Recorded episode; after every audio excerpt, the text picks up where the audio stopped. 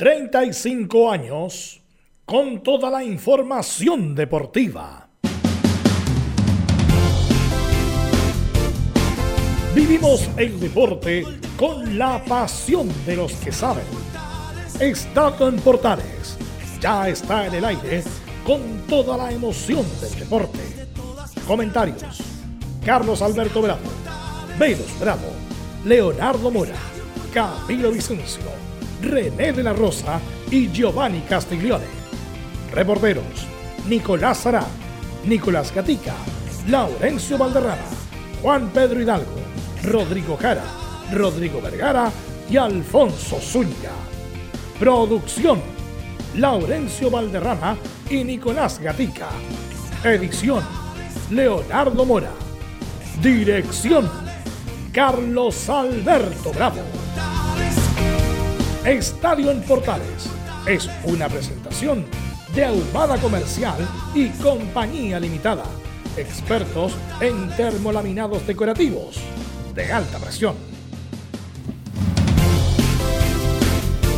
¿Qué tal? Buenas tardes. ¿Cómo les va? Bienvenidas, bienvenido a la edición central de Estadio Portales, correspondiente ya al día 24 de enero del 2022. Se terminó la primera fecha. Universidad de Chile en el debut de Pellegrino no pudo con Guachipato. Según el técnico, los nervios afectaron al plantel. Hoy Chile se juega la opción de seguir en el SUS-20, una situación que hasta aquí ha sido realmente mala para el equipo de Chile. Enfrenta a Bolivia.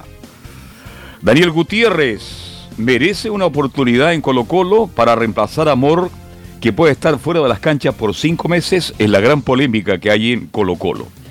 Y en cuanto a Universidad Católica, después de ver los partidos de Ñublense Unión Española y la Universidad de Chile con Huachipato, piensa seriamente en dar un paso al costado y jugar sus partidos en la octava región de nuestro país. Así que vamos a hablar esto y mucho más en la presente edición de Estadio en Portales. Vamos a ir de inmediato, como es habitual, con los saludos. Está por ahí ya don Leonardo Isaac Mora, que nos va a contar todo lo que ocurrió ayer en Santa Laura en la derrota de Universidad de Chile. Leonardo, ¿qué tal? Buenas tardes. ¿Cómo están? Muy buenas tardes. Vamos a hablar del desastroso inicio de torneo de la Universidad de Chile al perder por tres goles a uno ante Huachipato. Hay varias voces que hablan acerca de esto y también de cómo se viene la campaña para el romántico viajero que ya tiene que dar vuelta a la página para el duelo del próximo sábado. Pero bueno, análisis del técnico y de otras voces, como dijimos hoy en el reporte de la U en Estadio Portales, edición central. Perfecto, muchas gracias Leonardo. Le preguntamos a Nicolás Gatica del informe de Colo Colo va busca, en busca de otro central Colo Colo, Nicolás Gatica. Buenas tardes. Buenas tardes a toda la sintonía de Estado en Portales. Claro, en el programa de hoy seguiremos escuchando voces tanto de Quinteros como de Castillo tras el debut de Colo Colo el día domingo ante Copiapó. También las críticas, o más que las críticas, la, autocrítica que hizo Ramiro González, que dice obviamente que entiende que en la zona defensiva eh, se puede mejorar. Y también, por supuesto, claro, a propósito de la zona defensiva, claro, Emiliano Amor, según las informaciones indican que se iría a Europa a, a operar, estaría entre 4 y 5 meses y habrá que ver, habrá que ver qué pasa. De momento, de momento, los, eh, las prioridades de Quintero sigue siendo el 9, donde Merentiel, Lescano y Correa siguen siendo opciones. Perfecto, muchas gracias. Le preguntamos a Nicolás Sará, ¿es verdad que Católica piensa dejar la opción de jugar en Santa Loa por el desastre de la cancha? ¿Cómo te va? Buenas tardes. Ya estaremos con Nicolás Sará para que nos informe de Universidad Católica. Don Laurencio Valderrama, ¿cómo está usted? Buenas tardes. El informe de los equipos de Colonia y mucho más. ¿Cómo te va? Buenas tardes.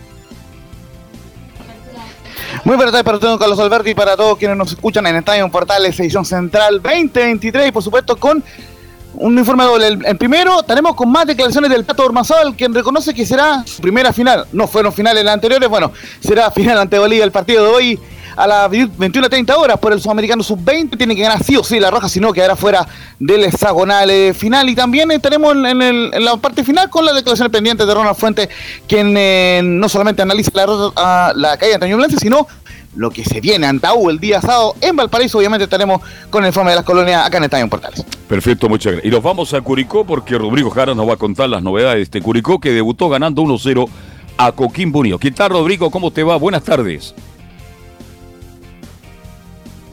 Rodrigo Jara.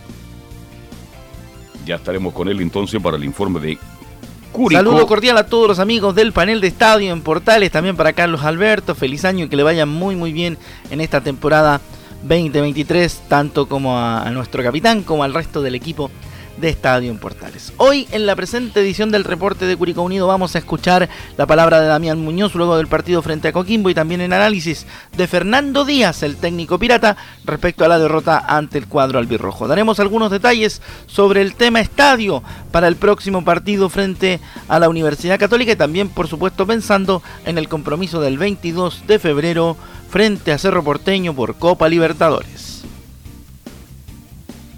Bien, este, vamos con nuestros comentaristas, nuestros estelares, que no son muchos en el día de hoy. Don Camilo Vicencio, ¿cómo está usted? Buenas tardes, ¿desde Olmuez o desde Santiago? Muy buenas tardes, Carlos, para usted y para todos los auditores de Estadio Portales. No, desde Santiago. Viajamos a la hora del partido. A propósito, los venía escuchando. Así que por el 1180M, muy bien en la transmisión en el camino. Muchas gracias. Cuéntese, ¿me escuchaba bien? ¿Sin, sin cortes? Sin corte, muy bien, sonaba impecable, así que lo, escuché, ahí en, el viaje. Eh, buen, así que vamos a estar atentos a lo que pasa hoy día con la selección chilena, Carlos, sub-20 también, eso es la, principal, y bueno, el desarrollo de los, de los equipos para la segunda fecha ya. Ok, gracias eh, Camilo. Bueno, ahí cuando nos avisen si es que está Nicolás Sara para saludarlo, obviamente. Bueno, muchas cosas. Vamos a hablar del sub-20, como dijo Carlos Alberto. Vamos a hablar de la U, de Colo Colo, lo de Amor, que Colo Colo va a tener que traer urgente un central. Lo de la Católica, que eh, parece que no va a jugar en Santiago. Y también todo lo que dejó la fecha para darle más amplitud a los equipos de Colona. Saludamos a Milo Freisas, que está a cargo de la puesta en el aire como todos los días, y que también lee el presente resumen informativo.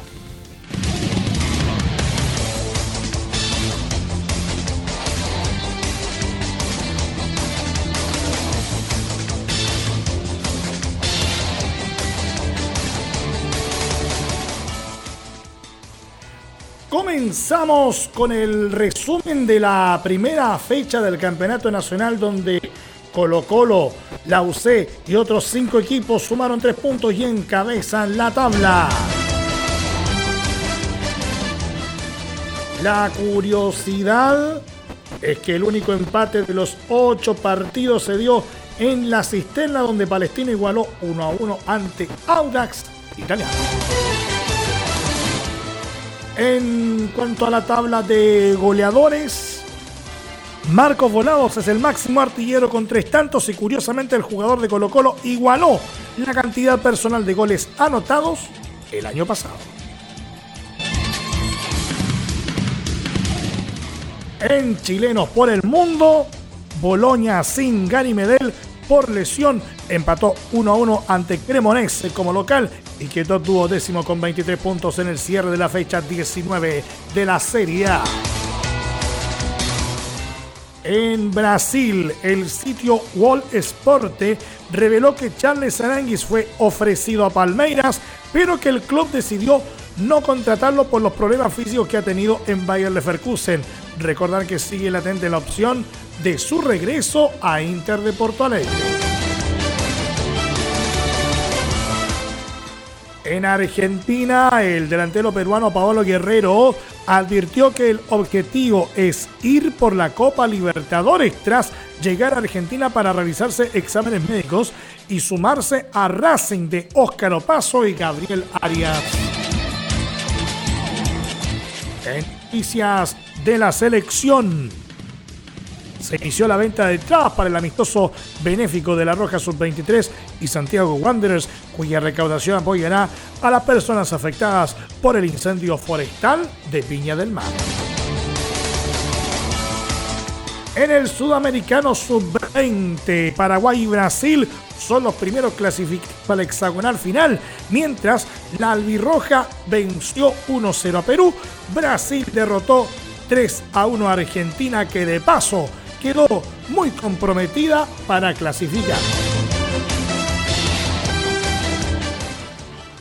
Nos vamos a Países Bajos, que hizo oficial el retorno de Ronald Keman como técnico, sustituyendo a Luis Fangal, quien dejó su cargo tras el Mundial de Qatar 2022. Regresamos al fútbol chileno donde Cobreloa oficializó el retorno al club del volante Ignacio Jara, quien proviene de Unión Española. En el tenis, Alejandro Tavilo se medirá este jueves ante el argentino Mariano Navone en el Challenger de Concepción, donde jugarán varios chilenos. Por último, el chileno Alexander Cataldo, que compite en la modalidad de tenis adaptado, derrotó al belga Gerard por 1-6, eh, 6-4 y 6-2 y avanzó en el abierto de Australia.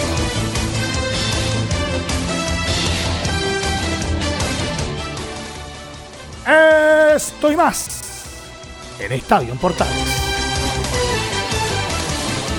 Ok, gracias Emilio. Saludamos antes que empecemos el programa a Nicolás Sera. ¿Cómo estás, Nicolás? Ahora sí, muchachos, eh, muy bien. La parrilla informativa católica está. Nicolás, te escuchas muy saturado. No sé si bájale el volumen o bájale el. Aléjate un poco del micrófono, unos 20 años, es muy, muy vieja esa talla. Pero, sale muy saturado, Nicolás. A ver si mejoramos ahí. A ver si me escuchan mejor ahí. Bueno, saluda, saluda y después te mejoramos cuando te toque el bloque, Nicolás. Bueno, como les decía, sí, ahí vamos a, mejorar esos problemas técnicos. Eh, parrilla informativa de Católica muy cargada. Habló esta mañana Franco Bizanto. Hay que resolver el tema del estadio Está también la tramitación de la nacionalidad de Matías Vituro, eso y mucho más en el informe de Católica en algunos minutos. Ok, ok Nicolás, ahí vamos a revisar tu tu dispositivo porque sales sale muy saturado. bueno, eh, bueno, hoy día juega, sabemos que lo de la sub-20 eh, juegan cada dos días, la verdad, em, lo de Pato Armazal muy decepcionante, a pesar de que, insisto, con Ecuador se jugó bien, pero como se sorprendió Chile con Ecuador, que jugó tan bien, lo tuvo para ganar y como que le dio miedo ganar al Pato Armazán en la primera fecha. Después con Uruguay fue un desastre de principio a fin. Y con la polémica de Lucas Asadi, obviamente que si un tipo que llevó el peso de la campaña en la U en su peor momento el año pasado, lo sacó de la zona del descenso, fue nominado a la selección adulta. Y si ese jugador no es titular en la sub-20, entonces estamos todos locos estamos todos locos en atención porque además no le sobran las, las grandes figuras independientes que en Pato me diga, bueno, el sistema táctico y hay que recuperar y todo lo demás, pero no podéis dejar a ese jugador afuera con esa calidad y esa proyección. Pero bueno, eso lo vamos a comentar después. Y Laurencio Valderrama hoy día juega un partido muy... A pesar de que los papeles Chile debería ganar, pero en las, las categorías menores, no diría infantiles ya, porque hay una categoría adulta la sub-20, pero los partidos hay que jugarlos, a pesar de que sea Bolivia y después Venezuela, y a Chile cualquier partido es, es difícil. Laurencio Valderrama, usted con el reporte de la sub-20. Sí, obviamente el equipo eh, de Pato Armazal realizó un entrenamiento a puerta cerrada en la tarde allá en Cali, obviamente para eh, ir viendo la, posible formación. Ya iremos repasando eso, pero obviamente hubo una autocrítica interna, por cierto, en cuanto al desempeño de La Roja, quien salió muy, muy mosqueado. Bueno, eh, lo, lo, voy a contar porque obviamente no está ese audio, pero sí, eh, Michael León, el capitán, el, jugador de Palestino, obviamente eh, quedó muy, se, se, mostró muy autocrítico al respecto, pero también sabe y entiende que hay que dar vuelta a la página para poder, poder ganar este partido ante Bolivia. Ojo con Bolivia que eh, uno piensa a priori que, que, el, que el queso, que un equipo eh, asequible, eh, de, de, de, hecho más de algún comentarista dijo que era un rival débil, para nada. ¿Por qué? Porque recordemos, le ganó 1-0 a Venezuela en el primer partido, gol de Nava para el cuadro boliviano. Y estuve viendo, bueno, algo de, los highlights en el partido de Bolivia ante Ecuador y le ganó con un cabezazo, una pelota para el cuadro de, del Ecuador. Se defiende bien en este equipo boliviano y mantiene opciones intactas de poder clasificar a la segunda ronda. Eh, es un partido muy importante y que obviamente Chile tiene que ganar sí o sí. Por lo menos el, el más si, si, Chile, si Chile pierde el día que ha eliminado o hay alguna chance todavía. A ver, revisemos. Eh, queda virtualmente eliminado. A ver, Chile, a ver, voy a repasar brevemente. A ver, Uruguay juega ante Venezuela en el primer partido. Recordemos, van a jugar a las 7 de la, de la, de la tarde. Y claro, eh, a Chile obviamente le, convendría un empate o, que, o que por ahí se escapen los uruguayos. El tema es que depende mucho del primer partido porque Chile inclusive podría quedar eliminado el día de hoy. ¿Ya? Si, es que gana Uruguay y si es que, eh, por ejemplo, en Bolivia, por ejemplo, o, derechamente pierde. Así que eh, tiene que ganar sí o sí Chile para llegar a la última opción, porque según como estamos viendo los grupos, con siete puntos un equipo clasifica sí o sí. Con seis ya entra a depender de otro resultado. Y Chile tiene uno. Entonces, obviamente, le queda el partido de hoy ante Bolivia y le queda el partido del sábado ante Venezuela. Sí o sí tiene que ganar Chile. Así que obviamente eh, será algo bastante importante para el equipo chileno. Bueno, ahora como que se le está dando más bola en el sentido de lo que lo del Pato Armazábal, que como, trayectoria como técnico, Camilo, es muy pobre, estuvo en Magallanes, eh, le fue muy mal en Magallanes, y no sé cómo, no sé, bueno, uno por eso le pierde como el, el, trazado, llegó a la sub-20 sin ningún éxito o sin ningún buen comentario respecto a su trabajo, y desafortunadamente estamos viendo que el Pato Armazábal, que tiene muy buenas redes con algunos representantes, con alguna gente del fútbol, incluso diría hasta con periodistas, no lo han pegado tan duro, obviamente porque queda campeonato, pero en cuanto lo, lo mostrado hasta hoy, con más de un año y medio de trabajo, es muy pobre. Por eso te pregunto, Camilo, si este muchacho tenía las calificaciones correspondientes para haber llegado a ese cargo. Probablemente no, por, a la luz de los resultados, por lo menos no parece que no, no, las, no las tendría, pero porque en la Católica tampoco es que haya sido destacado, no es que se haya hablado bastante de, del trabajo que hizo en, la, en las divisiones menores. Eh, por lo tanto, puede lograr un campeonato por ahí, pero, pero no es que, que, hayas destacado cuando, cuando estuvo em, en las divisiones justamente menores de la, de la Universidad de Católica. Fue ayudante también después de Beñat San José, de Quintero también ahí, y después se fue a Magallanes, donde no le fue bien tampoco. No, le fue muy mal. Por eso te pregunto, ¿cuál fue el último técnico sub-20 con, con, con, diría yo, con... ¿Con éxito? No, no, no, con, con buen currículum en la sub-20. Bueno, obviamente Zulantay, que si lo dejamos, que fue campeón con Coquimbo, mm, perdón, campeón con em, Cobreloa. Héctor Pinto, ¿no?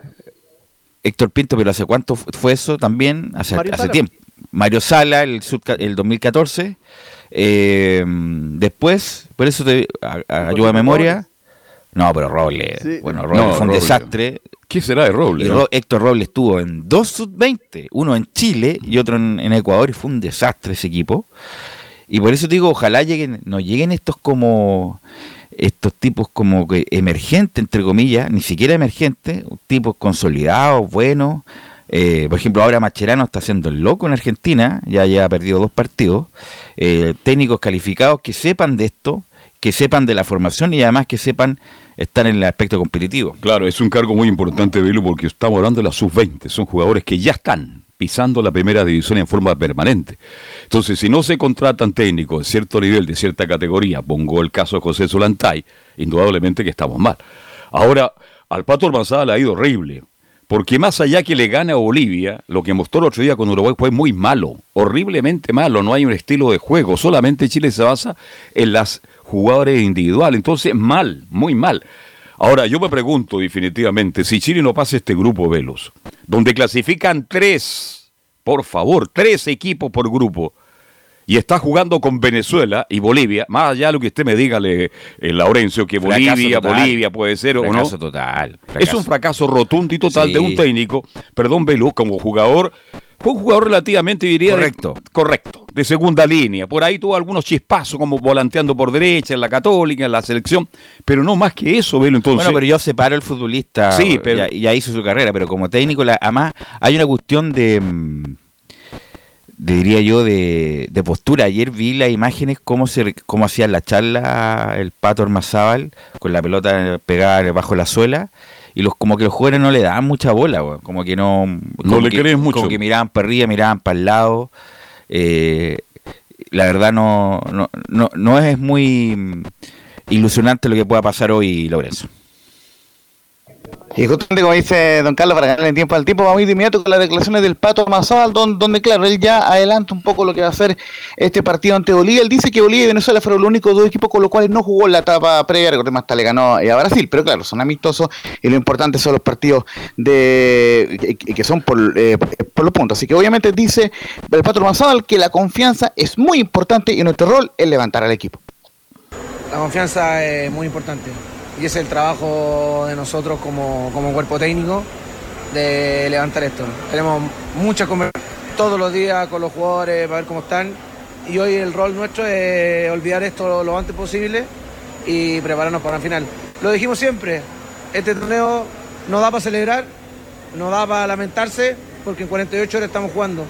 Hoy nos tocó perder, perder feo. Eso es lo que duele porque lo que hemos dicho, nosotros tenemos que competir, competir y competir, y hoy no, lo hicimos, no estuvimos a la altura, eso es lo que nos duele. Pero es nuestro trabajo como cuerpo técnico dar vuelta rápido a esa situación, llegarle a los jugadores y, hacer un, partido mucho más competitivo el día martes. Y además, Laurencio, estimados, disculpa, eso de jugar 4-3-3 a todo evento, después lo vamos a hablar con la U. ¿Por qué tienen que jugar 4-3-3 cuando no están los jugadores para jugar así? O sea, qué mejor, no sé, un 4-3-3 en el medio, un engancha a Savi y dos arriba, justamente para eh, estar cubierto más la zona de medio campo, pero ¿por qué jugar 4-3-3 cuando no están los elementos, Camilo? Cuando no hay esos eh, eh, futbolistas mixtos que te pueden recorrer toda la banda y volver a la misma línea del volante central o punteros rápidos que también te pueden hacer el trabajo si no los hay, Camilo. Es, es ahora está de moda el 4-3-3 a todo evento, la verdad, y a veces no da y es mejor cambiar. Exactamente, pues si no hay que tener los, jugadores para, para empezar los, los, los extremos, en, realidad hay que tenerlo y si no, no se puede ocupar ese esquema. Incluso yo, yo también estoy de acuerdo en eso, porque hay varios entrenadores que lo estaban ocupando, pero ahora, por ejemplo, el mismo Holland, que siempre ocupaba eso, ahora flexibilizado también y ha ido cambiando en ese tema. Así es, cuando no, no se tienen los jugadores, no se puede jugar de la misma manera, Laurencio.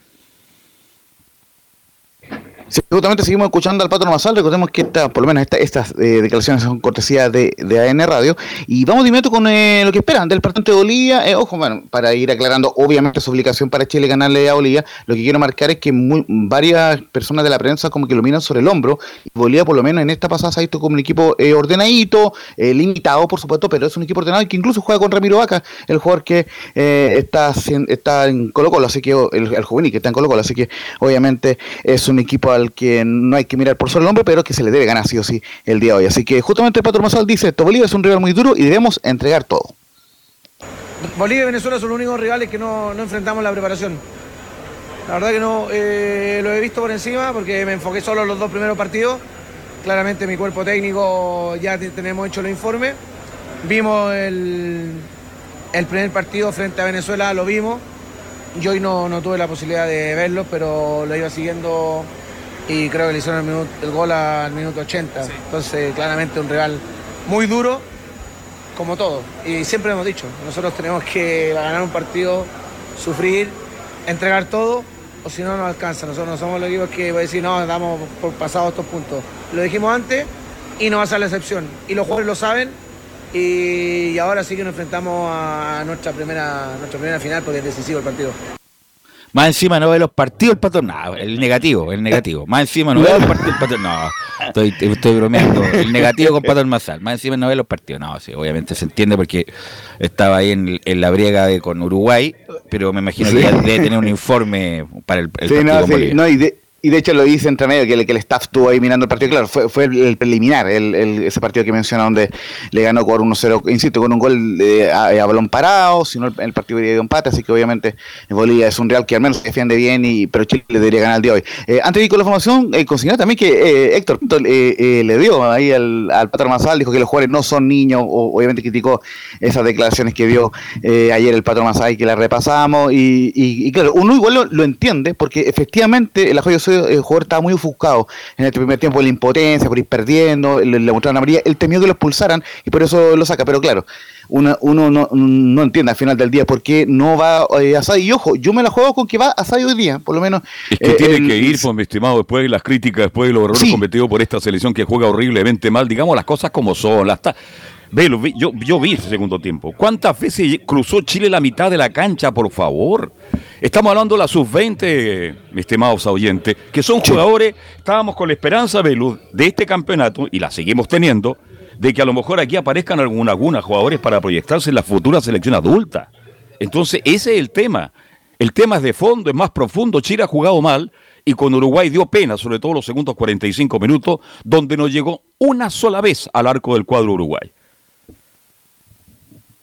Justamente, así que eh, vamos a ir entonces ahora de inmediato con la más probable formación. Ojo, participó de a puerta cerrada, ha sido muy celoso con ese patrón Masal, pero la oncena sería la siguiente: Vicente Reyes en la portería, Michael León, el capitán, el hombre de Palestino, mm. Matías Vázquez, Tomás Avilés, Tomás y Marcelo Morales, el hombre de la U, volvería como lateral izquierdo.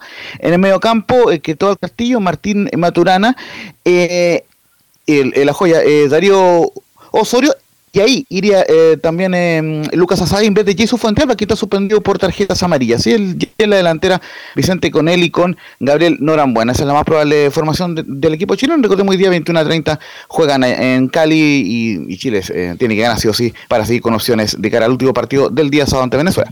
Sí, nadie en el estadio, en los sub-20, muy poca gente en el estadio. No le ha dado ni bolilla a la gente de Cali al sub-20 con ese estadio nuevo del Deportivo Cali, ahí en la ciudad, donde están los dos clásico de la ciudad, el América de Cali con el Deportivo Cali. Gracias, Laurencio. Ahora vamos a ir a Curicó. Vamos a ir a Curicó. Nuestro representante en Copa Libertadores le ganó a, Coquimbo 1-0 y vamos a ir obviamente con Rodrigo Jara y el informe de Curicó Unido. Alegría, tranquilidad y motivación son las tres palabras con las que arranca la semana el cuadro albirrojo luego de la victoria frente a Coquimbo en la fecha 1 del Campeonato Nacional de Primera División. Y es que lo ocurrido en el Estadio La Granja el día domingo por la noche ante casi 5.100 personas es un reflejo de lo bien que había venido jugando Curicó Unido en el proceso de pretemporada en Argentina contra Arsenal, contra Independiente, contra varios equipos del fútbol trasandino en los que pudo trabajar en la ciudad autónoma de Buenos Aires durante su proceso de preparación para esta temporada 2023. Y es el partido frente a Coquimbo, la primera gran muestra de que el cuadro de Damián Muñoz se encuentra en una situación de desarrollo futbolístico importante de cara sobre todo al compromiso del 22 de febrero por Copa Libertadores frente a Cerro Porteño en el estadio a definir todavía. ¿Por qué? porque aún no se sabe si será Rancagua la casa de Curicó Unido, no está descartado bajo ningún aspecto aquello, o puede ser Viña del Mar la segunda opción para jugar de local el partido de Copa. De vuelta en el desarrollo del partido de campeonato, tenemos que decir que partiremos escuchando el análisis de Damián Muñoz respecto al partido jugado ante los Piratas en el Estadio La Granja. Eh, bueno, una de las cosas que nosotros nos dejó contentos fue que la planificación que hicimos del partido, eh, los jugadores pudieron aplicarla muy bien, sobre todo en la parte defensiva. Creo que eh, una de las piezas fundamentales de ellos para el ataque era Rodrigo, con su descenso, y creo que Agustín lo, lo anuló muy bien, le, logró pinchar pelota, no lo dejó jugar tranquilo, y eso también hizo que nosotros recuperáramos la posesión luego. Y bueno, Sí, nos, costó más que nada lo que se refleja en el resultado, pero por ahí, si hubiésemos estado un poco más finos, quizás el, el, marcador hubiese sido un poco más amplio. Lo importante es que desde el juego eh, se dio lo que nosotros queríamos y, bueno, siempre hay cosas que mejorar y, en eso también tenemos la semana. Bueno, también se le preguntó a Damián por el tema de el juego de Tobías Figueroa, que todavía está como medio crudo dentro del, esquema de Curicó Unido. Vamos a ver qué dice en ese respecto el técnico Damián Muñoz. Sí, bueno, hay, hay como se llama, sobre todo los jugadores que se han incorporado ahora, eh, tienen que seguir entendiendo más que nada la, idea, la forma que tenemos nosotros. Somos un equipo que, que sí sacamos centro, pero no es que sea nuestra prioridad. Entonces, en base a eso, también tenemos que ver las fortalezas de, nuestros delanteros y bueno, vamos a seguir trabajando para, para seguir aprovechando al máximo su, capacidad de lo que es este griego, es también por el mismo conocimiento de lo que nosotros queremos, de, lo que el equipo busca más que nada en la fase ofensiva. Y eso más que nada, lo importante es que tenemos jugadores que arrancan de inicio de un buen nivel y los que también entran dan solución al equipo y creo que eso es lo más importante. Por el lado de Coquimbo Unido, por su parte, vamos a escuchar lo que dijo Nano Díaz a la hora de analizar el desarrollo del partido para las huestes piratas que partieron con el pie izquierdo el campeonato 2023. Un partido muy intenso, muy disputado, un rival que, que mantiene la estructura del año pasado, no hay más grandes cambios, salió del campeonato. Nosotros estamos buscando nuestro máximo rendimiento, creo que rato eh, el rival nos superó, especialmente por el tema de los centros. Luego, eh, eh, diría yo, los primeros 10 minutos, entre, entre los 7 y 15 minutos, tuvimos algunos problemas por los centros cruzados que venían fundamentalmente del lado derecho nuestro. Se crearon algunas ocasiones, de hecho pensamos hacer algunos cambios inmediatos, pero el equipo fue corrigiendo eso, se fue reordenando en el sector medio, dando pasos para adelante, que era lo aconsejable, lo que estábamos pidiendo y empezamos nuevamente a hacer, digamos, a manejar más la pelota y a tener ocasiones en arco real. Eh, ellos tuvieron ocasiones, nosotros también. El segundo tiempo se dio bastante parejo también eh, y se desniveló con algo que no creo que fue un problema que, que nos complicaron, que fue las pelotas de los costados, sobre todo los corners, porque hubo mucho rebote, mucha pelota que no pudimos sacar también se refiere Fernando Díaz a la parte final del partido disputado en el Estadio La Granja con expulsiones y falta de finiquito por parte del cuadro pirata buscando el empate cuando perdía 1 a 0 el cuadro visitante. La parte final, eh, bueno, obviamente los últimos minutos con un jugador más, pero antes de eso manejamos bien la pelota hasta sector, hasta tres cuartos de cancha. Sí nos faltó la fineza para el último pase, la fineza para el centro mejor hecho muchas pelotas pasaron cerquita los delanteros, pero no, no llegamos a, a, esa, a finiquitar. Entonces se dio un partido parejo, pero que creo que hubo un momento que debimos tener un poco más de solidez en las pelotas aéreas, en evitar los centros más que eh, despejarlos. Eso a rato lo corregimos y cuando el equipo maneja la pelota sí se crea ocasiones, pero tenemos que tener los, los rendimientos individuales más parejos. Hoy día no fueran parejos Así que esa es la misión nuestra, de que los momentos buenos que tuvimos sean durante más tiempo, la evaluación del juego sea mayor y, tener una, más que la intensidad, rendimiento individual más parejo durante todo el partido, que son los problemas normales de los equipos que, que, se arman eh, con mucha gente, hasta que se estabiliza completamente el rendimiento. Pero me parece que fue un partido bien, bien disputado, con un resultado incierto hasta el final pero tenemos que corregir el de los detalles que estamos hablando para que esos, esos resultados sean para favor de nosotros. Y así iniciamos los reportes de la situación de Curicó Unido acá en el campeonato 2023. Ahora está el cuadro albirrojo en espera y trabajando, pensando en el partido del sábado frente a Católica, en lugar todavía a definir. Obviamente le dejamos la tarea al reportero de Universidad Católica para asegurar en qué estadio se jugará el partido del próximo día sábado, donde Curicó Unido hará su estreno en calidad de visitante. Ok, gracias Rodrigo. Ahí está el informe de Curicó. A lo mejor mañana vamos a hacer un trabajo de producción ahí, a ver si tenemos a Fernando Díaz en directo para conversar de la actualidad de Coquimbo, de su milagroso salvar para permanecer en primera y todo lo que viene para Coquimbo Unido. Vamos a la pausa, Emilio, vamos a la pausa y volvemos con todo el informe de Leo Mora y la derrota de la U ayer en el Santa Laura.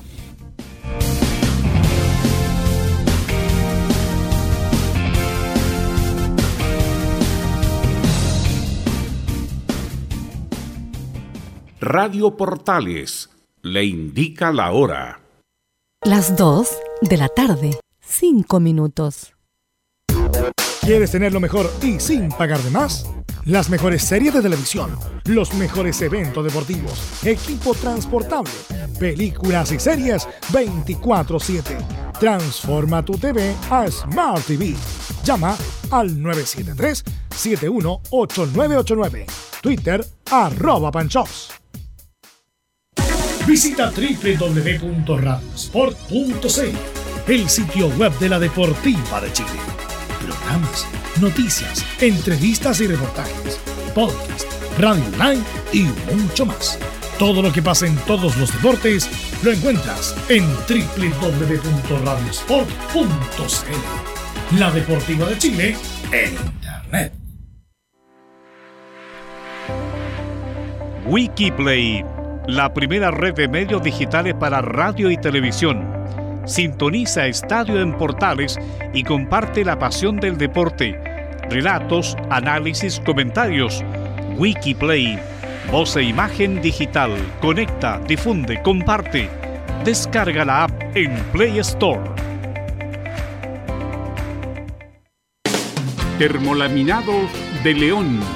Tecnología alemana de última generación. Casa Matriz, Avenida La Serena, 776, Recoleta. Fono 22 622 5676. Termolaminados de León. Vive el verano en Portales Digital. La primera de Chile, viendo el país de norte a sur.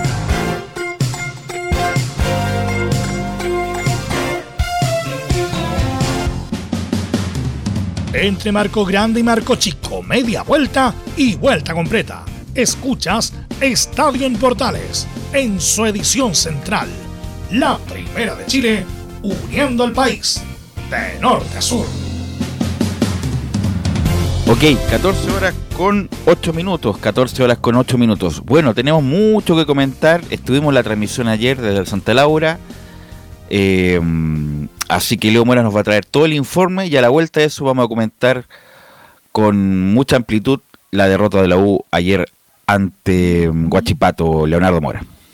¿Cómo están muchachos? Buenas tardes. Trataremos de hacer lo más rápido posible el reporte porque obviamente hoy día más que lo que yo pueda contarles es el análisis que se puede hacer respecto al debut de la Universidad de Chile en esta primera fecha del torneo 2023. Pues la estrepitosa derrota por 13 eh, goles a 1 de Huachipato que le ganó a, a, la Universidad de Chile. Más allá del tema de la cancha, que es un tema que bueno se conversó bastante en la transmisión y también en el post partido el duelo fue marcado por una irregular Universidad de Chile. Es como copiar y pegar lo que pasó el año pasado con el romántico viajero, con eh, la salvedad de que hay caras nuevas. Por ejemplo, ¿ah? la desesperación de Leandro Fernández en poder llegar a posiciones de ataque y perder todos los balones. Eh, algunos intentos de Federico Mateos que quedó marcado por el único gol que se marcó en el partido, pero a pesar de eso, bajo eh, la actuación del número 20 de la Universidad de Chile. La pregunta que todos hacían, ¿qué diantres hacía Luis Felipe Gallegos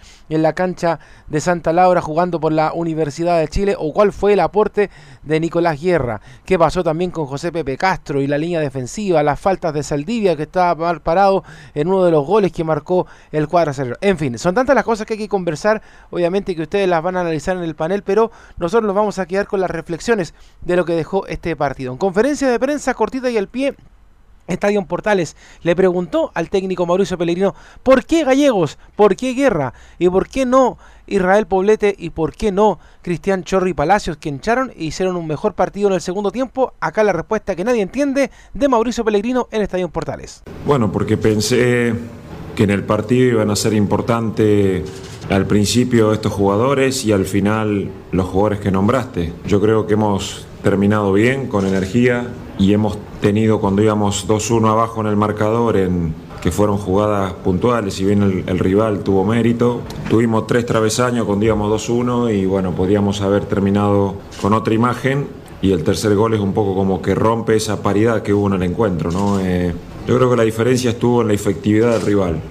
Yo creo que para mí la, la, diferencia del partido estuvo en la efectividad. Nosotros hemos acertado poco y ellos han acertado mucho y ahí creo que está el mérito del adversario. Otra de las consultas eh, que también se le hizo al técnico tiene que ver con que si este plantel está cerrado, porque como recién lo decíamos, hay varias dudas en cuanto a la conformación de la oncena titular, obviamente haciendo la salvedad de que Osorio y Asadi no han regresado todavía del sudamericano, pero está cerrado el plantel, ¿qué falta? Acá responde el técnico en Estadio Portales. Todo puede pasar hasta el último día, nosotros siempre estamos abiertos y es verdad que hay algunas posiciones que, hemos insistido, el mercado no nos ha ayudado por los costos, precios, presupuesto, posibilidades y bueno, vamos hasta el final ver eh, lo que sucede.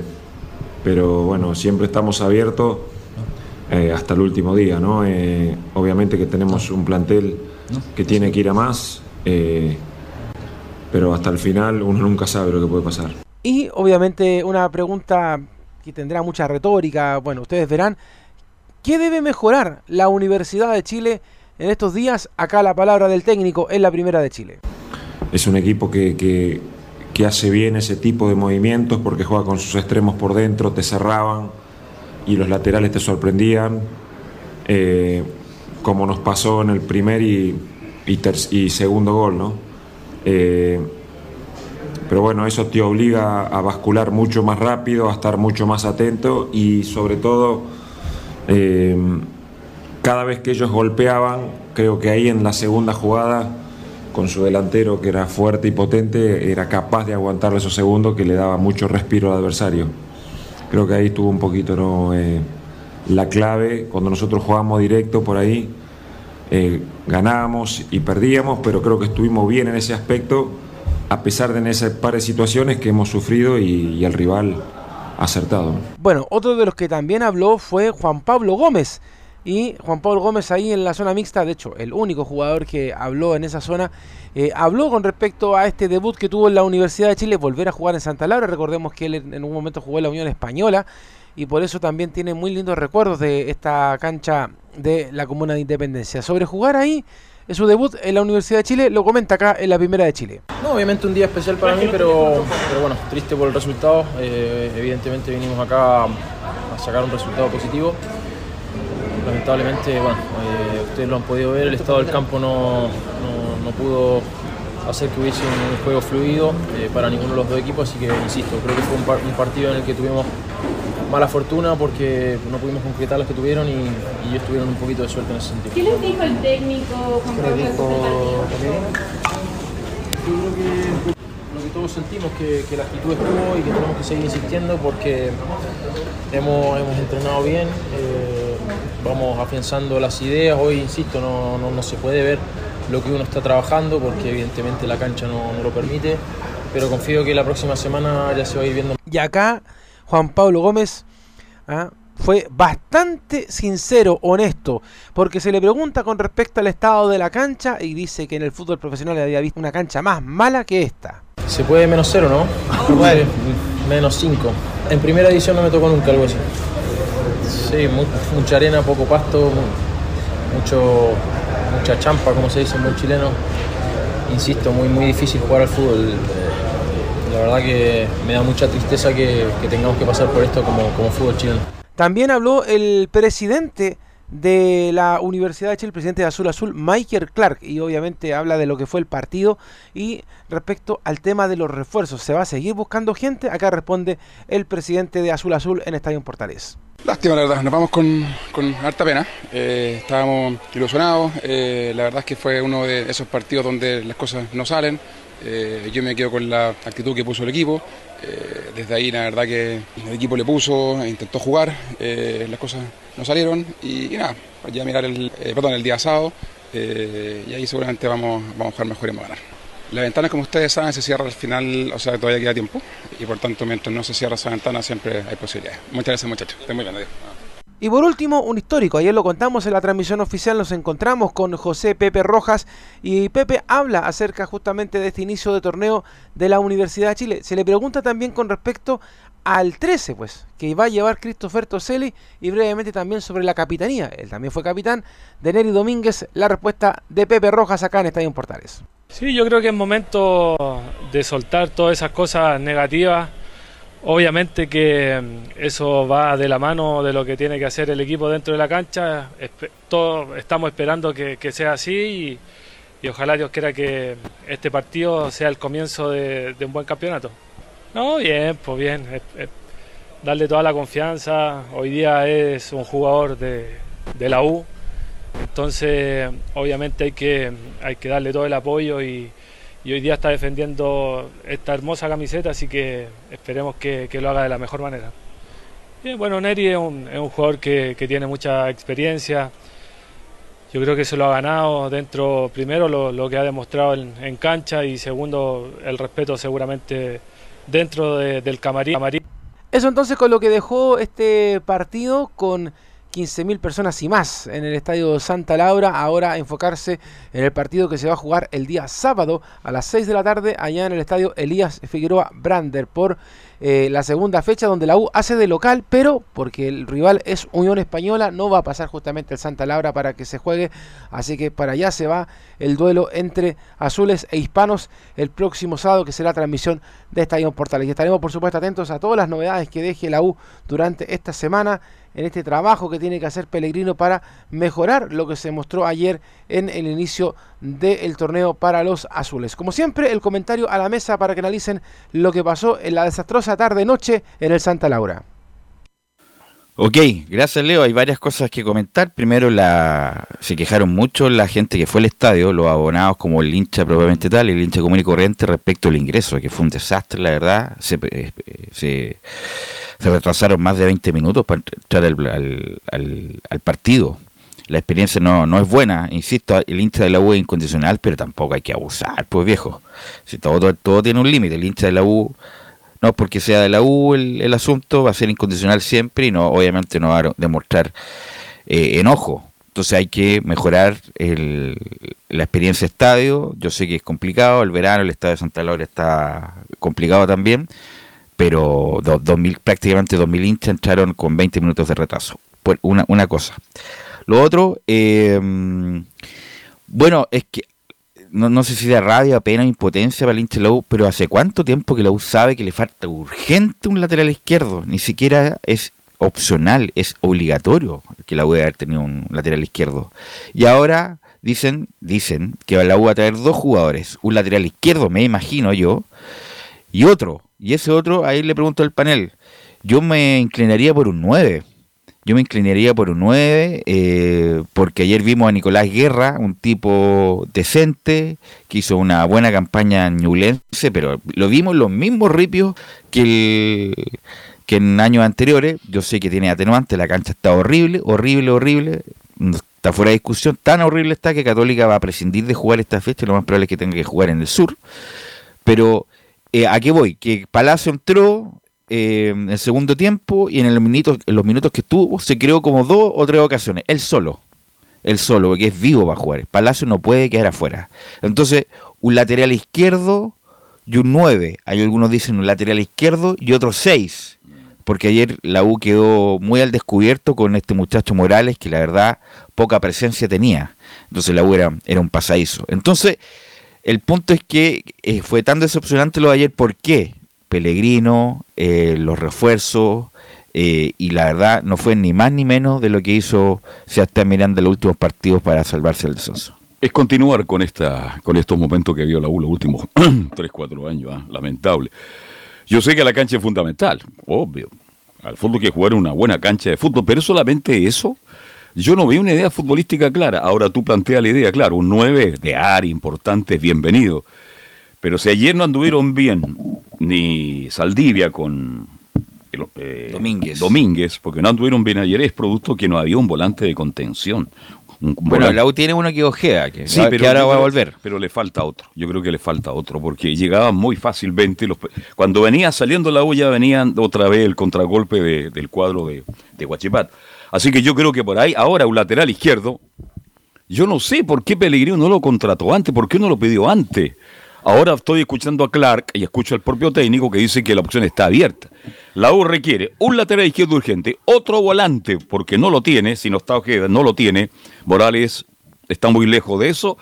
Y también, como muy bien, no, se va a traer dos Un centro delantero de área. No, se va a traer dos. Por eso son dos jugadores. O un lateral, o un volante, o un lateral. Un, tú me preguntas a mí, un lateral izquierdo y un volante de contención. Ya, el punto.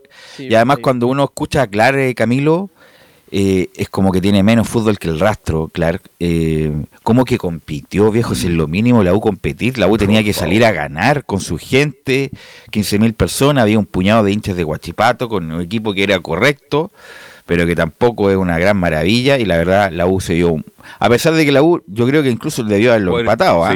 Tuvo tres claras, un palo, dos palos, más una tajada increíble de de Castellón pero bueno, es muy poco para lo que se esperaba en este, en este reseteo de la U, Camilo. Sí, bajo ahí el estándar lo que, lo que, lo que pide justamente eh, Clark, lo, lo, básico. Todos los equipos van a, van a, competir, pero, pero bueno, Eh, pero sí, yo, yo considero, Velus, también que debería ser el lateral izquierdo de todas maneras y también por el volante central, a pesar de que, porque en delantera igual Palacio va, va, a cumplir, pero eh, cuando no está Neri, cuando no está Ojeda en el medio campo se nota. Bueno, y lo de Gallego, si tampoco hay que ser muy, muy entendido para darse cuenta que Gallego no está para jugar. O sea, no sé qué le pasó en el camino a Gallego, que era un correcto jugador. Como lo dije ayer en, la, en el comentario, todo para atrás, todo para atrás, para el lado. Ni siquiera tampoco es importante la recuperación. La verdad, es muy pobre lo de Gallego. Entró Poblete inmediatamente se notó la diferencia. Y eso que Poblete tampoco es una gran lumbrera, pero un tipo regular por lo menos. Entonces, Ojeda, Poblete, Mateos eh, incluso eh, no más con 4-3-3 porque la 1 tiene para jugar con 4-3-3. Huerta, eh, Palacio y Leandro Fernández, que paréntesis tampoco me gustó lo de ayer, muy pobre lo de Fernández, pasaba más peleando que jugando. No me digan que el, el Rory Fernández argentino, Leandro Fernández. Entonces, la verdad, fue muy decepcionante lo, lo, de la U, y lo insisto, lo del lateral izquierdo no es opcional. Esto hace dos años que venimos, tampoco somos eh, grande entendido, pero es cosa de ver los partidos para decir que a la U le falta urgente, un pero urgente, un lateral izquierdo que conozca el puesto y que por lo menos no le gane en la espalda de 10 duelos, que por lo menos gane 7. Y ayer prácticamente todos los duelos, ayer Castro los, los perdió. Eh, así que, bueno, eso respecto al aspecto deportivo.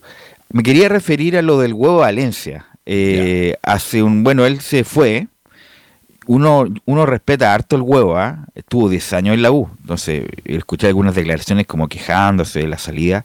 Con todo respeto, ¿ah? El huevo hace mucho tiempo que venía mal evaluado.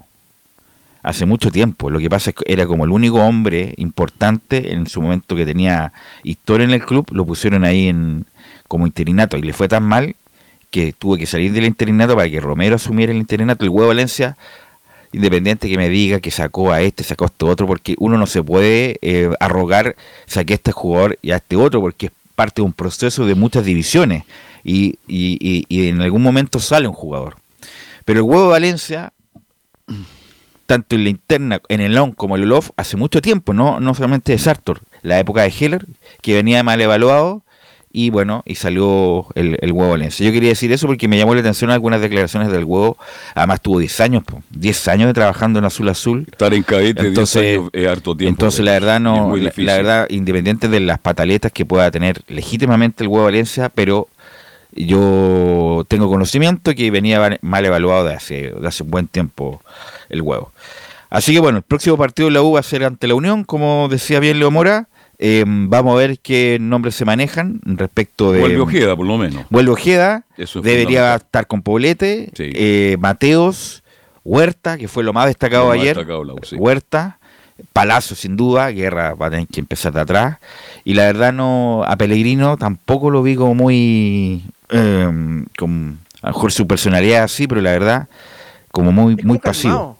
Claro, muy pasivo, muy pasivo, muy calmado. Tiene a Compañolo, que fue un gran arquero en San Lorenzo y en Racing. Pero ojalá, ojalá que sea una mala partida y la uno, pues por lo menos este año vivirlo, vivirlo tranquilamente. Bueno, vamos a ir a Colo Colo, porque Colo Colo también tiene muchas noticias y está con el problema de la lesión crónica ya hasta la altura de Emiliano Amor, Nicolás Gatic, y lo más probable es que se tenga que operar el jugador argentino. Sí, como, como se había mencionado, la posibilidad que tiene Emiliano Mora es que vaya a Europa eh, a, operarse, porque ahí están por supuesto los, los, buenos médicos y podría estar entre 4 y 5 meses eh, eh, fuera de las canchas, dice, claro. En Colo Colo están con la arma encendida respecto a la situación del defensor central que no ha podido avanzar favorablemente en su tobillo. Dice el central viaje hasta el continente europeo para someterse a una operación y que ésta sea atendida por un especialista que pueda ayudar a la reconstrucción del tendón que, que afecta uno de sus tobillos. Esa fue la lesión que tuvo en uno de los partidos frente a, River Plate en ese duelo de la postemporada. Y de ese partido que estuvo eh, complicado, no jugó los dos partidos después ante el Real Betis. Y obviamente esta temporada tampoco ha podido comenzar de buena manera. Así que eso es lo, más probable que pueda pasar, que este, se opere, estaría entre 4 y 5 meses afuera, para que así eh, tengan que ir a buscar un, defensor central, que como decíamos por ahora, por ahora la prioridad es la del 9, que se dice que se habría aumentado, la, con lo cual habría ofrecido más dinero, por, habría hecho una oferta mejor a Palmeras por Merentiel, a, también a León por el, por el jugador Correa también en el caso de Darío Lescano que juega en el Juárez, pero hay un problema con eso último, con el delantero paraguayo, porque su representante dice que hace poco renovó.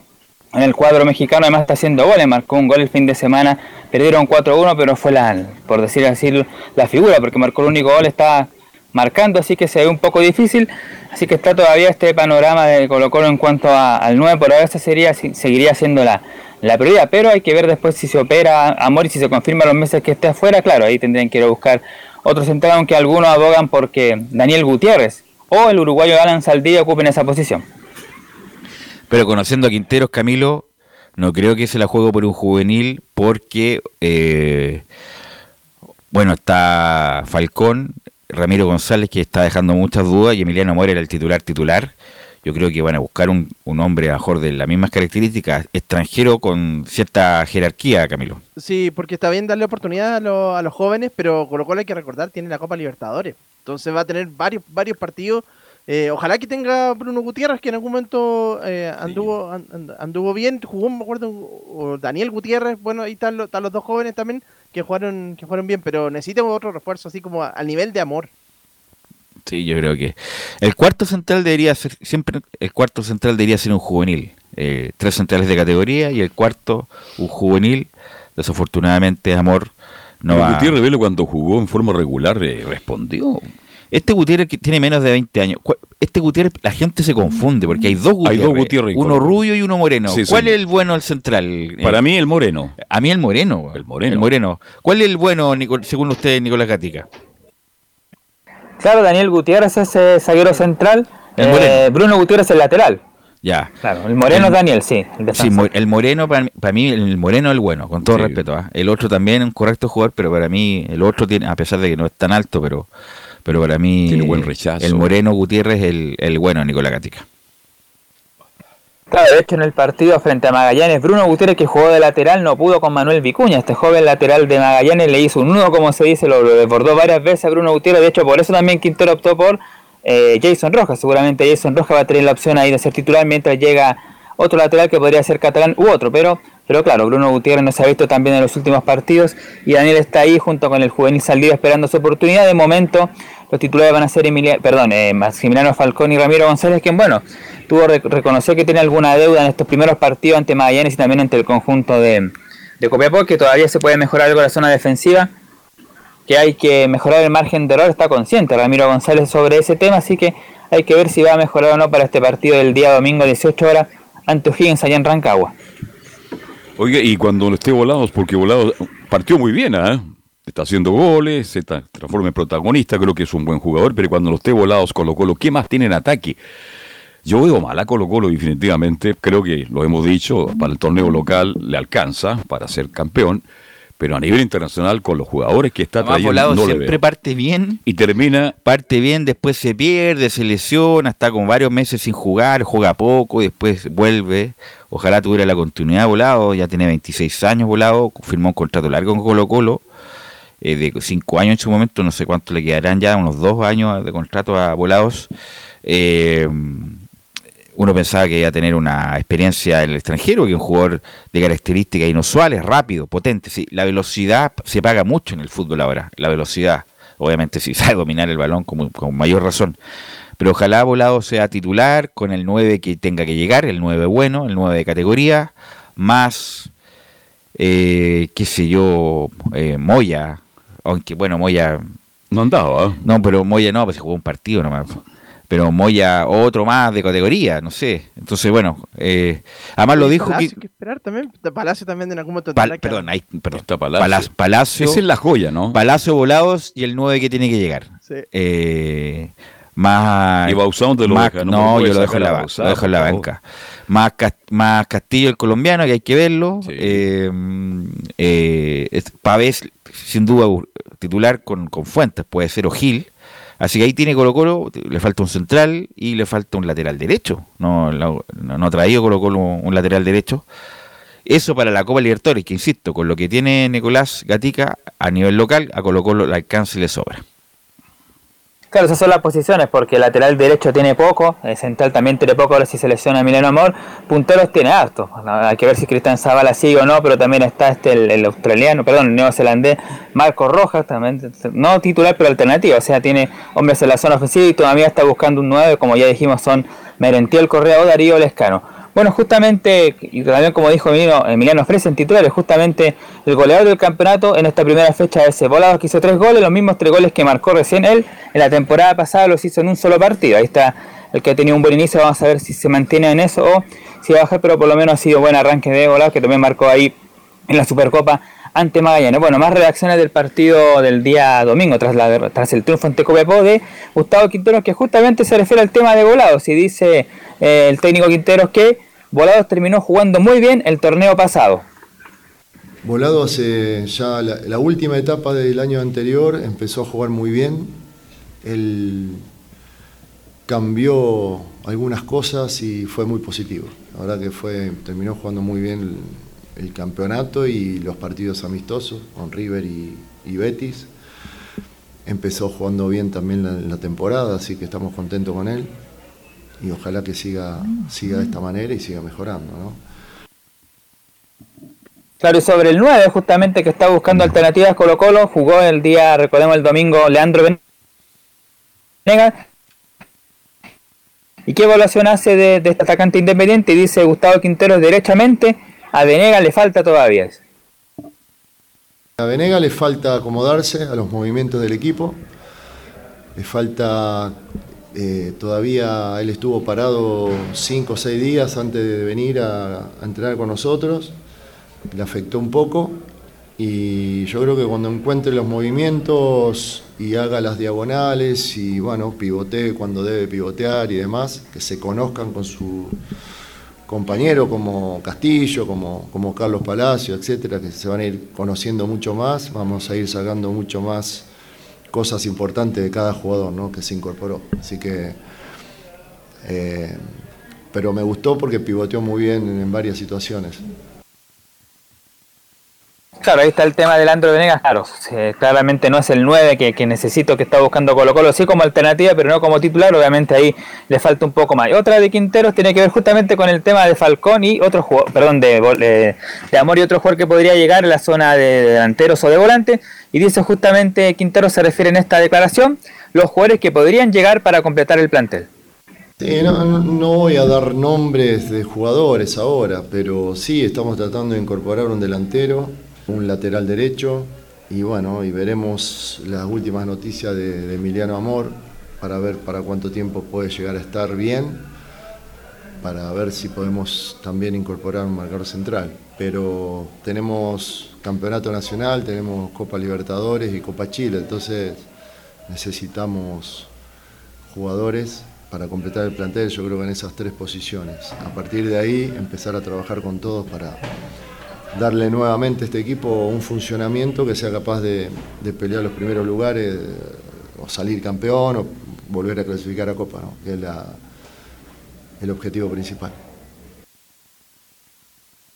Así que eso con las novedades del conjunto de Colo Colo, ahí escuchamos a Quintero justamente sobre el partido, sobre, lo que se viene, los jugadores que podría eh, esperar para renovar justamente y para qué competir mejor en todos los frentes, la Copa Libertadores, el Torneo Nacional y también eh, la Copa Chile.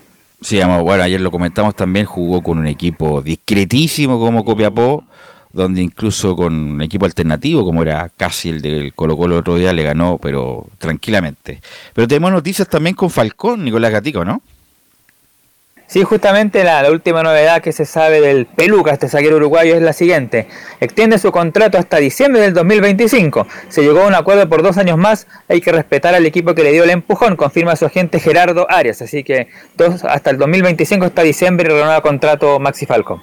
Para mí, obviamente que Colo Colo lo quería renovar, pero tampoco es que haya llegado el Real Madrid, Camilo, el Manchester United, el City, Guardiola, Ten Hag, que lo haya pedido para justamente a Falcón, porque si le hubiera llegado una oferta ya no estaría en Colo Colo, eh, Camilo. Ya no estaría, pero para Colo Colo era importante ahora igual renovarle pensando también en, los problemas que tiene con, los defensas, así que por eso y en algún momento él quería justamente partir a, Nacional, pues ya eh, justamente que había tenido la oferta. Así que renovado el pelado, eh, el hincha Colo Colo le encanta el peluca, el peluca Falcón Le- le, gusta. con la le- peluca, pues, no, pues, pero le no. gu- pero no le gusta cuando tranca, cuando tranca con la cabeza, cuando, cuando discute y todo lo demás. Pero insisto, es un correcto central y punto. Es un correcto central y punto el peluca Falcón, pero el, el hincha Colo en general, porque. no- Bueno, a ver si me, Laurencio Valderrama, Nicolás Gatica, que van a, a cubrir regularmente Colo Colo, pero el hincha Colo Colo en el estadio le gusta Falcón, ¿ah? como que le da. eh, eh, como que se identifica o no, Nicolás. ¿Velos? Sí, Laurencio.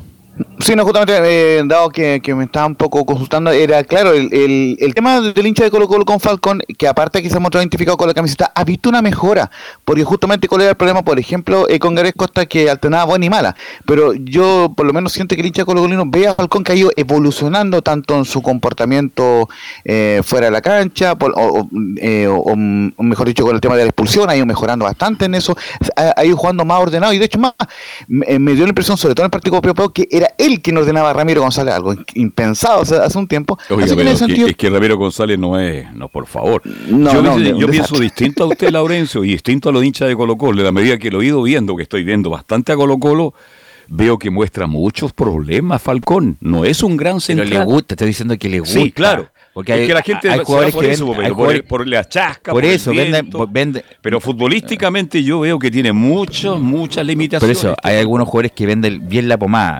No, digo que Falcón sea un mal jugador, es, un, es correcto jugador, pero no es tan buen central como la gente cree que es eh, Laurencio. Sí, no, y no, no, y lo que quiero eh, decir recién con lo que pasó en Tecopiapó, que hubo una jugada que la han compartido mucho en video, donde, donde Fa- eh, Falcón va en busca de, de- de un jugador eh, de Copiapó que entiende a Quintero, lo, sigue Ramiro González, es insólito, o sea, eh, eh, Ramiro González no, no, no, no, no parece eh, del fútbol, parece increíble, pero bueno, eh, el- el- lo cierto es que aún, aún así eh, eh, Falcón se destaca en Colo Colo, pero claro, tiene que No, tener un, un pero enviano, Arturito de eh, eh, se amor lo llevó última 4 o 5 veces en el partido y con mucha facilidad, por eso digo yo. El Está bien, yo el estoy de acuerdo con usted. dice. Llena, llena.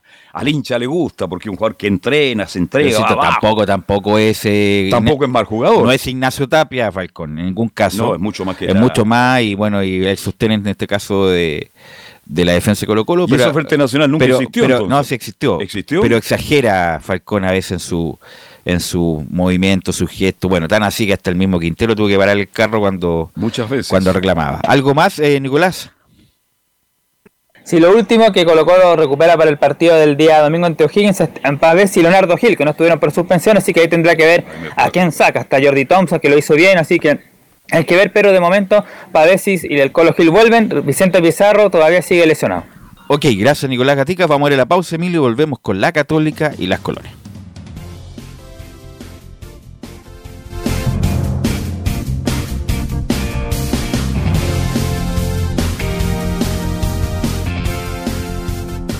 Radio Portales le indica la hora. Las 2 de la tarde, 39 minutos. Lleva al siguiente nivel tus eventos, ceremonias, conciertos y potenciando tu audiencia con DS Medios. Servicio de transmisión de TV en circuito cerrado y vía live streaming HD. Tecnología de punta y un equipo profesional nos permiten realizar transmisiones sin cortes y con la más alta calidad. Cotiza ya ingresando a www.dsmedios.cl.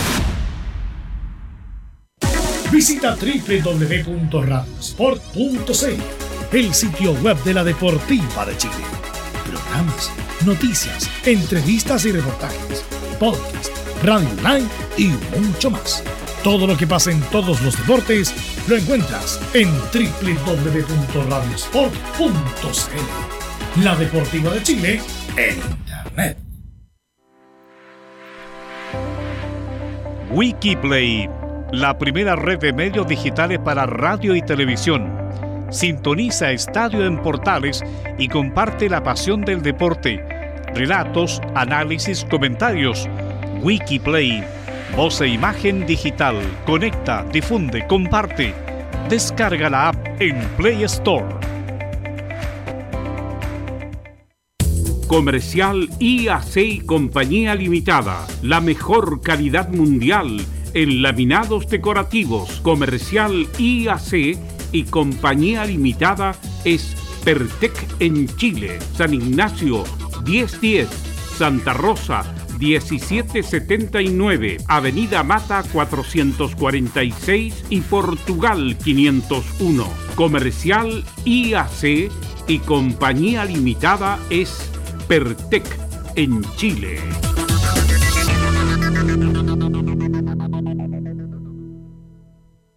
Desde todo Chile. Desde todo Chile. Y para todo Chile. Y para todo Chile. Portales Digital está en todas partes. www.radioportales.cl Un acercamiento electrónico a todo lo que pasa en el fútbol. Escuchas Estadio en Portales en su edición central. La primera de Chile, uniendo al país de norte a sur. 14 horas con 43, 14 horas con 43 y vamos a ir a hablar de la Universidad Católica, porque obviamente tuvo un buen debut la Universidad Católica y no se sabe dónde va a jugar. Y para eso le vamos a preguntar a don Nicolás Zara. ¿Cómo estás, Nicolás? Muy bien, ¿y ustedes, muchachos? Muy bien. Bien, mañana informativa. Se le escucha bien, muy bien ahora. Sí, sí, corregimos todos los problemas técnicos. Impecable. Eh, mañana informativa de la Universidad Católica. Habló esta mañana Franco Di Santo, está el tema del estadio, Matías Dituro también que está tramitando su nacionalización, hay una nueva actualización respecto a eso, así que vamos a meternos de lleno a lo que fue la Universidad Católica. Bueno, el tema del estadio es lo que más urge, ¿cierto? En eh, los cruzados ha sido tema durante toda la mañana el estado de la cancha del eh, Santa Laura. Escuchamos también en el informe de Leo Mora eh, lo que dijo Juan Pablo Gómez, que le ponía un cero justamente a la, al gramado de, de, Independencia. Menos 5 le puso. Menos 5 también, sí.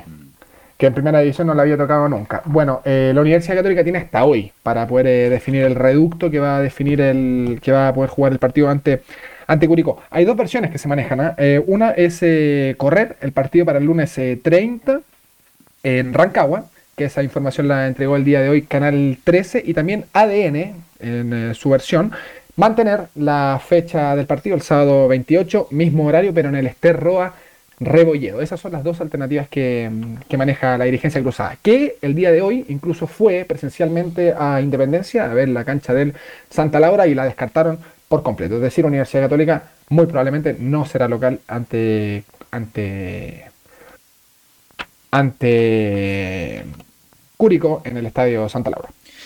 Bueno, Camilo, eh, Holland siempre se ha quejado del estado de las canchas, y ahí estoy de acuerdo con él, a pesar de que venda humo en otras cosas Holland, pero bueno, el estado de las canchas en general, muy mala la verdad, eh, eh, muy mala, qué decir, el Santa Laura debe ser la peor, y es preferible no jugar en esa cancha, no sé cuándo va a estar en condiciones Santa Laura, ya lo dijimos, va a estar el concierto de los Bunkers, dos, dos estadios Santa Laura llenos, también está Monster of Rock, que estaba Kiss, por ejemplo, Así que no sé cuándo va a estar el Santa Laura en condiciones eh, eh, normales, normales óptimas para jugar. Y Católica opta por jugar en enrolado en la octava región, que me parece bien, porque primero en la, en la cancha, a pesar de que obviamente van a sufrir los hinchas que no, que no son de la capital, Camilo. Exactamente, porque el otro Católica quería Viña, eh, también que es una. Está en buenas condiciones la de Viña, el Sausalito, pero parece que tampoco se puede ocupar este, este fin de semana porque hay un concierto la próxima semana y, eh, y el resto tendría que ser justamente en Concepción es lo que lo, la alternativa que queda, pero pero claro, la, ante la complicación ¿Muchachos? de la cancha. ¿Sí? Sí. Justamente eh, aquí por, por, interno el profe Jare, la gente eh, de Curicó nos marca eso, que justamente la, la, versión que se maneja en Curicó es que también piensan trasladar el partido para el día de lunes, así que obviamente eh, eh, muy atento para ir cruzando las distintas informaciones. Nicolás. Bien, eso, eso respecto al estado de la cancha. Sobre lo que habló en la mañana de hoy Franco Di Santo, era inevitable justamente preguntarle por este, por este tema. Ahondó, ¿cierto?, en la, en la insistencia que tiene Ariel Holland con el estado de la cancha y lo que les pide, ¿cierto?, como faceta de juego de jugar justamente a ras de suelo. Esto fue lo que dijo el delantero cruzado esta mañana. Bueno, fue un partido muy, muy complicado ya que los primeros minutos nos tocó ir y vuelta, no, no encontramos el juego, eh, no encontramos el pase y nos desesperamos un poco. Pero bueno, creo que insistimos en eso, en la presión, que, lo recalcamos mucho en lo amistoso de pretemporada, lo que tuvimos. Entonces, creo que con esa presión que hicimos eh, pudimos marcar la diferencia, marcar los goles y llevarnos el triunfo. Bien, un cruce de cuñas ahí. Ese fue Alexander Aravena que habló post partido. Ese fue su análisis eh, justamente del eh, duelo ante, ante Everton. Alexandra Aravena, que está nominado justamente a la selección, al microciclo de la selección sub-23 que finaliza mañana miércoles, en, vista, en vista, ¿cierto?, de lo que va a ser los Juegos Panamericanos en octubre de este, de este año. Bueno, eh, Franco Di Santos sí habló del estado de la cancha de Santa Laura. Vamos a ver si ahora podemos eh, tener sus declaraciones. Eh, estadio de, Santa Laura está en muy malas condiciones, como decís vos, eh, pero al mismo tiempo nosotros creo que como equipo grande, como profesionales que somos, creo que tenemos que adaptarnos a cualquier campo de juego y salir a ganar, sea de la forma que sea. si, vos, si vos hoy me preguntás, che, ¿te favorece a ustedes por cómo juegan? No no nos favorece porque bueno, Ariel nos pide que podamos, que podamos por el piso, que tengamos la pelota y hoy por hoy creo que en Santa Laura se nos va a hacer muy difícil. Y vuelvo a repetir, eh, los profesionales, los católicos, el grande y creo que, que, tenemos que tratar de dejar de pensar en esto y, tratar de... El juego nuestro no, no se ve identificado con una cancha como esa. Eh, lamentablemente eh, no te podría decir mucho más porque no sé qué otras alternativas pueden llegar a haber. Eh, y, como dije recién, creo que como equipo grande creo que tenemos que adaptarnos a la cancha que nos toque y tratar de salir a buscar los tres puntos, sea donde sea. Obviamente si el, si el Nacional hubiera estado en condición, a disposición, porque está la cancha está. No, no, pero si no hubiera estado Panamericano, el Nacional Obvio que no tendríamos estos problemas. El Nacional se hubiera ocupado, pero bueno, entonces afortunadamente el Nacional no se, no se puede ocupar prácticamente todo el año. Santa Laura, en las condiciones que está, mejor ni jugar. San Carlos está en remodelación. El Monumental no lo prestan. Eh, la, cisterna, tampoco. La Florida, sintético, muy duro, Camilo. Entonces, bueno, eh, no hay, pues, no hay. no hay San Felipe nomás. Claro, San Felipe Rancagua, que es el otro que también se ocupó bastante, que también la Católica lo, lo, ocupó lo utilizó en, algún momento. En regiones nomás es lo que, lo que le queda a la Católica. Pero es bueno verlo parar Santa Laura para que lo tengamos después de un mes. los cancheros dicen que no, que le den juego nomás y durante el desarrollo van a ir mejorando. Es, cosa del cosa tiempo. Lo mismo cuando está seco el pasto, hay que regarlo, regarlo hasta que se ponga verde de nuevo Nicolás Será.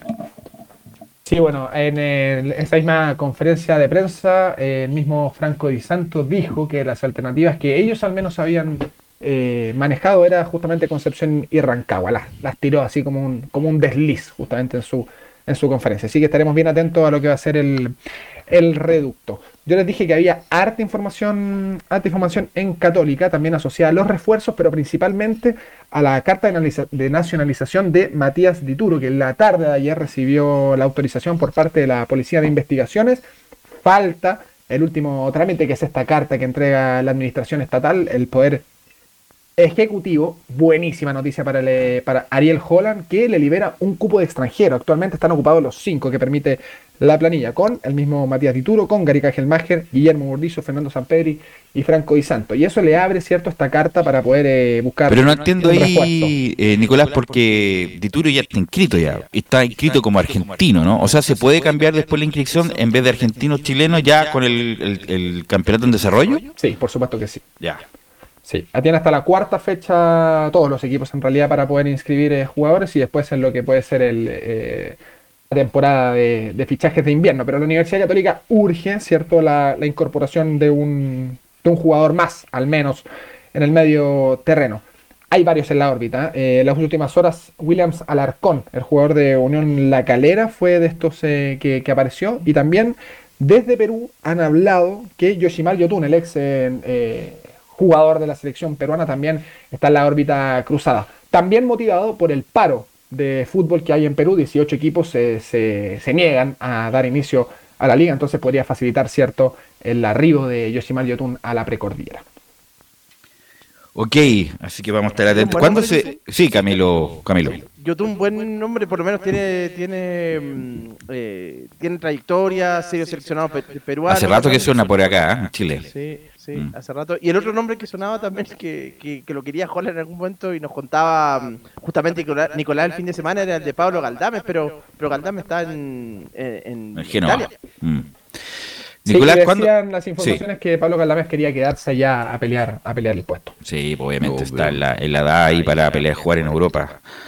Eh, Nicolás, ¿cuándo se oficializa esto de la Católica jugando en el sur? ¿Mañana? No, el día de hoy tiene que quedar cerrado la confirmación del estadio. Es decir, hoy, martes 24, tiene que sí o sí quedar eh, confirmado si la Católica se va a quedar con el estadio Santa Laura, que la verdad yo lo dudo.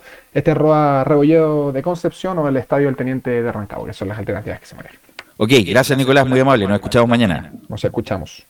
Ahí estaba Nicolás Sara y el informe de la Universidad Católica. Ahora sí vamos a ir con Laurencio Valderrama para darle mayor amplitud al informe de las colonias, Laurencio.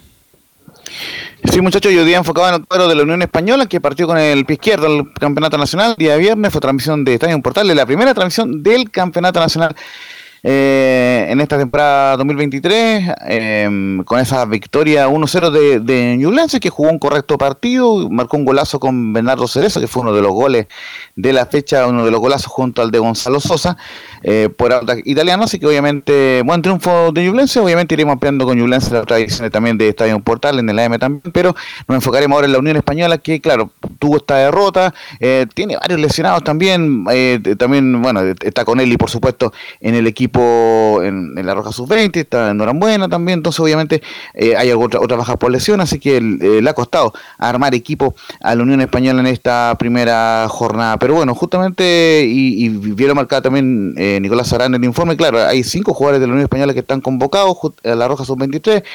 Y por supuesto ahí la cuenta oficial de La Roja mostrando, por, ejemplo, cómo están entrenando. Pero ¿cuántos son titulares titulares? ¿Covelli quién más? Con él.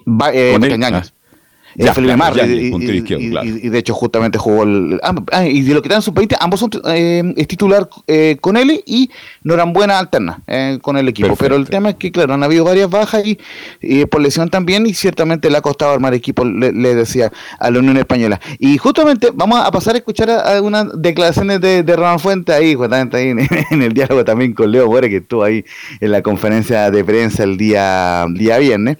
Y, y me llaman la atención varias declaraciones que él, que él menciona, bueno, ahí justamente la vamos a ir escuchando. Eh, pero antes vamos a partir un poco con lo que dejó el partido. Y, esto es lo que nos no decía Ronald Fuentes, que fue un buen partido, controlamos a Angulense, pero nos faltó movilidad y además nos concretamos. Bueno, un partido dentro de lo que pudimos hacer, bien, bien, a lo mejor no con todas las, cosas que habíamos trabajado, sabíamos que enfrentábamos un equipo que, que tiene buen juego, que dependía mucho de su juego ofensivo de los volantes. En general creo que controlamos muy bien eso. Ellos el primer tiempo aprovecharon la oportunidad de gol o dos que tuvieron con un golazo de Cerezo. Eh, pero en el juego creo que a lo mejor no fuimos tan superiores, pero sí no le permitimos a ellos que, nos generaran muchas oportunidades. Generalmente, bueno, primer partido, pero Ñublense el año pasado era un equipo que más oportunidades de gol generaba. Supimos mantener un orden tanto defensivo, pero nos faltó un poquito más de movilidad cuando teníamos el balón. En el segundo tiempo salimos a buscar la igualdad, tuvimos tres o cuatro oportunidades, pero lamentablemente no, no pudimos, no tuvimos la suerte en un, par de palos, una jugada que, pasó cerca al arco, pero también ahí no, no nos generamos todas las oportunidades necesarias como para poder de alguna manera haber empatado el partido. Y justamente también se le preguntó en dos ocasiones por el tema de la cancha al técnico Roland Fuentes. Eh, también ahí eh, se vio que ya en ese primer partido se levantaba polvo, se levantaba polvo, tierra, ¿no? Eh, eh, arena, arena, era arena. Estaban en la playa jugando. Claro, claro, estaban jugando en Viñas, en el beach volley y no, y no en Santa Laura. Pero bueno, el tema es que Ronald Fuentes le bajó el perfil al tema, pero espera que la cancha vaya mejorando. Dice el tema de la cancha no es tema, pero espero que la cancha vaya mejorando. El tema de la cancha no es tema, jugamos los dos equipos en la misma cancha, eh, espero que con el tiempo vaya mejorando para también que nosotros podamos mejorar nuestro juego, pero la cancha hoy día no, no, fue tema. La cancha debería mejorar, debería mejorar, ahí están los expertos, yo no soy experto en cancha, lo único que me preocupa es que lleguemos bien y mejoremos en relación a lo que hicimos el día de hoy para, para poder enfrentarnos bien y poder ganar los partidos. Obviamente no se culpa Laurencio, no se va a ir en contra de la administración del estadio, del Santa Laura, de Segovia y todo lo demás, porque obviamente que hubo un problema ahí en la instalación del regado automático. Que es primera vez que lo tiene Santa Laura. Claro, primera vez que historia, lo tiene, entonces ahí hubo un problema y bueno, la cancha está horrible. esperemos que en un mes más esté por lo menos, que la cancha pueda rodar normalmente, Laurencio. No, y lo que nos mencionaban también en la Unión Española eh, en la mañana es que eh, de momento no, no se planea por, por parte de la dirigencia hispana limitar el uso del estadio, que todo depende, en el caso de Católica, lo decían en particular, todo depende del equipo que, que, es local, pero, pero, pero claro, en el caso de la Católica ya se sabe que es un hecho que no va a jugar en Santa Laura, así que en ese sentido, por lo menos, el cuadro hispano eh, tiene un partido menos, digamos, en Santa Laura, pero claro, está esa situación complicada del equipo hispano. Mire, justamente eh, eh, acá tengo los jugadores que son de, de la Unión, Diego Acevedo, Felipe Masri, eh, Simón Ramírez que está lesionado, que, que, no fue a la convocatoria, Jonathan Villagra y Bastián Yáñez. Ahí son cuatro de, de cinco jugadores los que están nominados al microciclo que eh, están en, el equipo. Y que ojo, eh, hace poco, ya, lo decíamos el fin de semana, se conoció que, que va a jugar Chile. recordemos que no estaba pactado en comienzo de ese partido y se va a jugar definitiva mañana a las 7. Y justamente vamos a escuchar esta declaración de Ronald Fuente que me parece muy interesante porque le pidió expresamente al Toto Berizo que ocupa a los jugadores solamente un tiempo ¿Ya? Así que lo interesante lo, lo que marca Hernán Fuentes. Dice, hablé con el Toto Berizo para que no cargue a los convocados al microciclo. Sí, son cinco, son cinco. Ayer hablé con Eduardo para que también no los cargue porque tenemos, ellos tienen un partido el día miércoles, nosotros jugamos el día sábado y bueno, ahí hay, un compromiso de él que yo no tengo duda que lo va a cumplir y la idea es que jueguen solamente 45 minutos para que, para que puedan llegar bien al partido, que es lo que nos interesa. Estamos con un plantel reducido por las lesiones eh, pero sí tenemos confianza de que no, no va a pasar nada y vamos a poder contar con ellos el fin de semana. Bueno, si es por eso, todos los clubes tendrían que andar pidiendo, ojalá juegue media hora y después lo mandáis de vuelta en bus. Es el típico, el típico problema entre los seleccionadores y los equipos de los clubes cuando prestan los jugadores de selección. Esto va a pasar siempre. Pero bueno, si es por eso, imagínate la U no teniendo a Lucas ahí en el debut, y, y no lo hacen ni jugar, entonces siempre hay problemas de ese, de ese estilo, Laures. Claro, que la gran diferencia es que es un partido eh, amistoso, que en este caso se, va a jugar eh, ante, Wander, entonces obviamente por eso lo, marca eh, Ronald Fuente. En, en, todo caso, siempre él, ha dicho, sobre todo en otras conferencias, de que él respeta el trabajo de, de, de los seleccionadores y que obviamente eh, le a mantener una comunicación. Y en ese sentido, por lo menos, eso es lo que trata de manifestar ahora. justamente a ver, lo, que yo vi el partido Unión Española con sí. Unión, no la vi bien. Yo soy, te sabe que a mí me encanta cómo juega Ronald Fuentes. Puede ser por la cancha. Creo que el cuadro de, de Valencia fue superior. Fue superior, un equipo que permanentemente. Y convirtió de nuevo a Pérez en, figura, a, a allá del golazo, porque era imposible atajarlo. Pero ¿qué otro jugador le falta a este equipo que puedan incorporarse a enfrentar a la U el próximo fin de semana? Porque no vi bien a Unión Española. Mire, eh, eh, justamente los lo que están en camino de recuperación, porque recordemos que hay cuatro que, que no van a estar en un buen tiempo, como el portero Mejía, el mismo eh, uruguayo Rivero, Estefano Mañasco, pero, por ejemplo, se espera que pueda debutar, por ejemplo, José Tiznado, pero claro, él tiene una una fractura en el quinto metatarsiano, por lo menos eh, le queda para un para varias fechas más.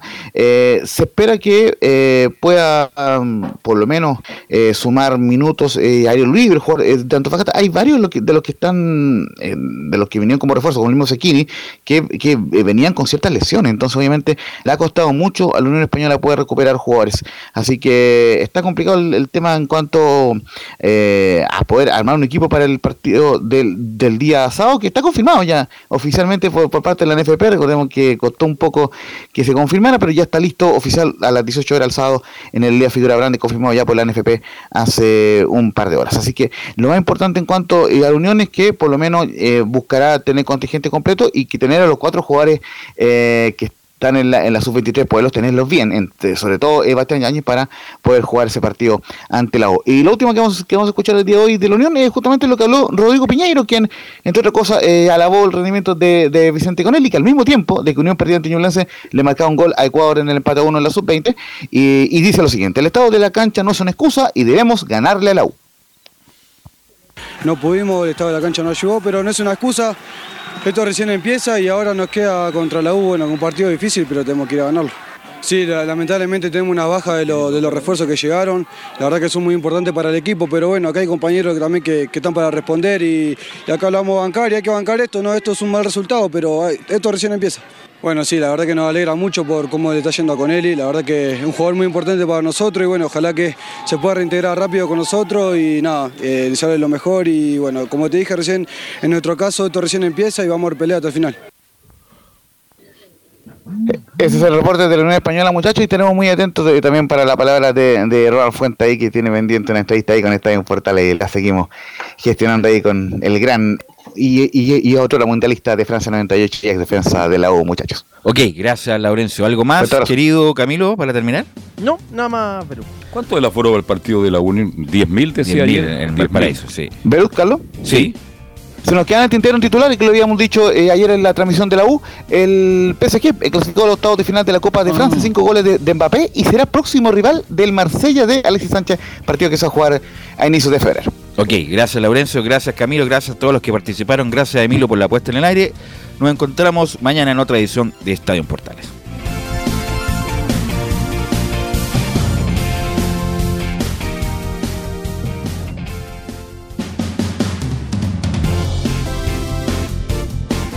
Fueron 90 minutos con toda la información deportiva. Vivimos el deporte con la pasión de los que saben. Estadio en Portales fue una presentación de Ahumada Comercial y Compañía Limitada. Expertos en termolaminados decorativos de alta presión.